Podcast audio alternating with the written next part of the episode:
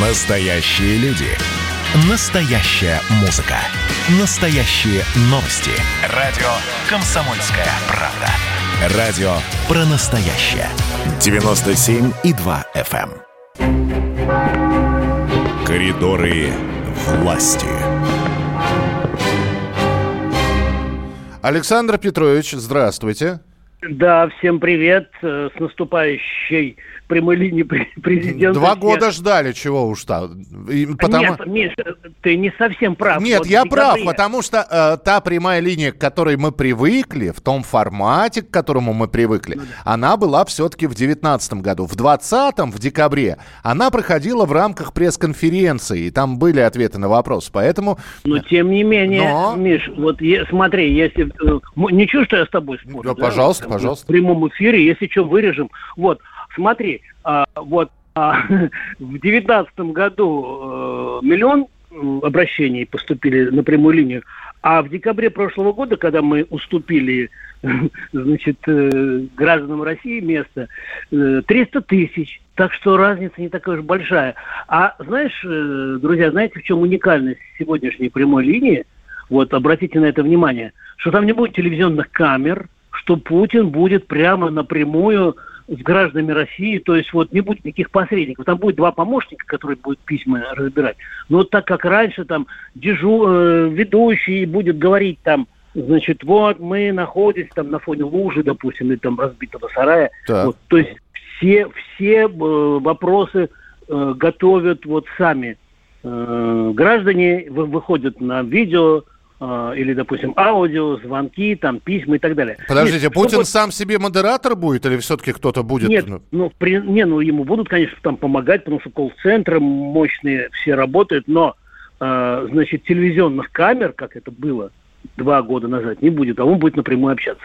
Вот, чтобы, вот, э, честно, м, я сегодня, чтобы как- как-то вот, ну, напитаться настроением, да, вот как, с каким настроением надо слушать э, и смотреть э, и писать о прямой линии, я сегодня своей любимой героине прям с утра, еще 9 не было, позвонил. Это великая чайка Валентина Терешкова, очень редко дает интервью, только комсомольской правде. Итак, э, великая чайка, в власти с Александром Гамовым слушаем.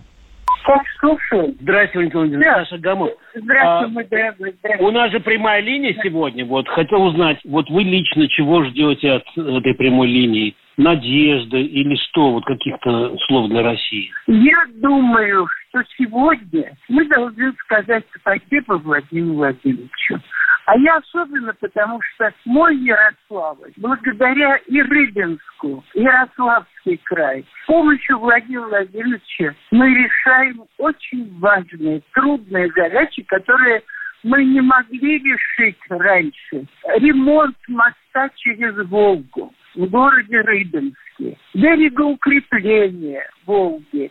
Вообще то, что мы отстояли Волгу, и она сейчас, как и была раньше, Великой Русской рекой, это тоже с помощью Владимира Владимировича. Поэтому я искренне желаю ему здоровья, успехов. И, и пусть он знает, что в нашей стране очень много людей, кто его горячо поддерживает. И вот э, самые главные вопросы, какие сейчас у избирателей вот у ваших в Ярославской области? О чем они просят? Я думаю, что вопросы все-таки и жилья, здоровье, конечно, пандемия, которая внесла много сложностей. А с другой стороны, благодаря тому, что контролировал Владимир Владимирович, нам удалось, еще пока не до конца, но все-таки очень многие вопросы решить. И потом, я ему благодарна за матерей, за женщин, которые имеют детей. Благодаря Владимиру Владимировичу все-таки сделано очень много для ребят, которые в школу скоро будут собираться. И я ему благодарна за решение вопросов увеличения денежного довольствия летчикам-космонавтам, потому что и подготовка, и сам полет отнимает много здоровья. Я ему благодарна за все это. И завершающий вопрос. Пандемию мы победим? Обязательно победим. Ну что ты, с таким президентом мы не только пандемию победим, но и тех, кто точит, извини, зубы на нашей стране. Спасибо вам огромное. Я вас целую, обнимаю. До свидания. Я тоже, Сандра, не пропадай, звони. Вот. Мы с таким президентом и пандемию, и, Ну, и тахикардию, и скарлатину. Не, на самом деле, Миш, чтобы было понятно, на самом деле, конечно, проблем очень много. И я сегодня также позвонил губернатору Забайка- Забайкальского края, где сейчас и наводнение, там 13 районов, Мгм. где пандемия э, тоже страшная, не хватает ва- вакцины. И я почему еще именно, именно Александру Осипову э, позвонил, потому что это первый наш регион, который столкнулся полтора года назад, когда гражданин Китая там был госпитализирован, первым столкнулся с этой бедой, которую мы все переживаем. И м, я думаю, что мы правильно сделаем, если э, ну, не знаю, противовес, не противовес э, м, оптимистичному настроению Валентины Владимировны, но послушаем, какая беда сейчас в Забайкале Александр Осипов, глава Забайкальского края в коридорах власти с Александром Гамовым. Что люди говорят? У вас же с пандемией борются те же самые врачи ваших медицинских учреждений, которые столкнулись тогда впервые, когда гражданин Китая у вас оказался на излечении, вы тогда победили и вышли. Вот сейчас что говорят врачи, жители Забайкалья по поводу сложившейся ситуации? Ну, во-первых, медицина э, два по, по, по существу второй год работает с удвоенной нагрузкой со значительной, потому что вынуждены вводить часть коек для других назначений подкоронавирусных больных, а в это время нагрузка и по плану, и самое главное, по экстренной помощи падает на других врачей, заставляя их работать. И так они перерабатывали раньше, сейчас перерабатывают еще гораздо больше. При этом, если федерация нам помогает по выплатам для врачей, которые занимаются коронавирусными больными, то такой помощи сам край оказать не может врачам, которые под двойной нагрузкой сейчас работают. И федерация, по-моему, пока таких решений не приняла. И, конечно, было бы очень полезно, мы, мы надеемся, что, может быть, как на федеральном уровне будет такое принято решение, чтобы соответствующие доплаты медицинским учреждениям, врачам, которые работают с повышенной нагрузкой, тоже каким-то образом осуществлялось.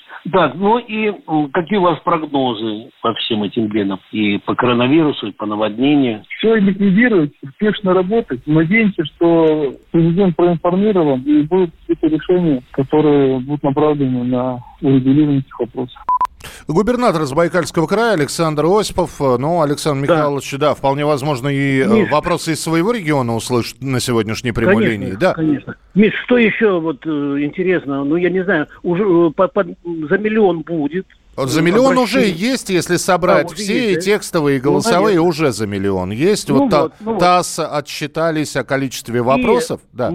И мы сегодня э, в газете опубликовали э, Путина с той самой зеленой папочкой, о которой мы вчера с тобой говорили, да, что м, обращения не будут пропадать, они обязательно осядут на столах в хорошем смысле региональных руководителей министров, и э, по ним будут э, э, приниматься меры, и э, именно такого отношения к обращению граждан жестко требует президент. Ну все, тогда дожидаемся, Александр Петрович. Через Ну, 19 давайте, минут, да. по московскому времени в полдень это все должно начаться. Спасибо большое. Э, Александр Ба- Гамов в своей авторской рубрике «В коридорах власти» был у нас в прямом эфире. Коридоры власти.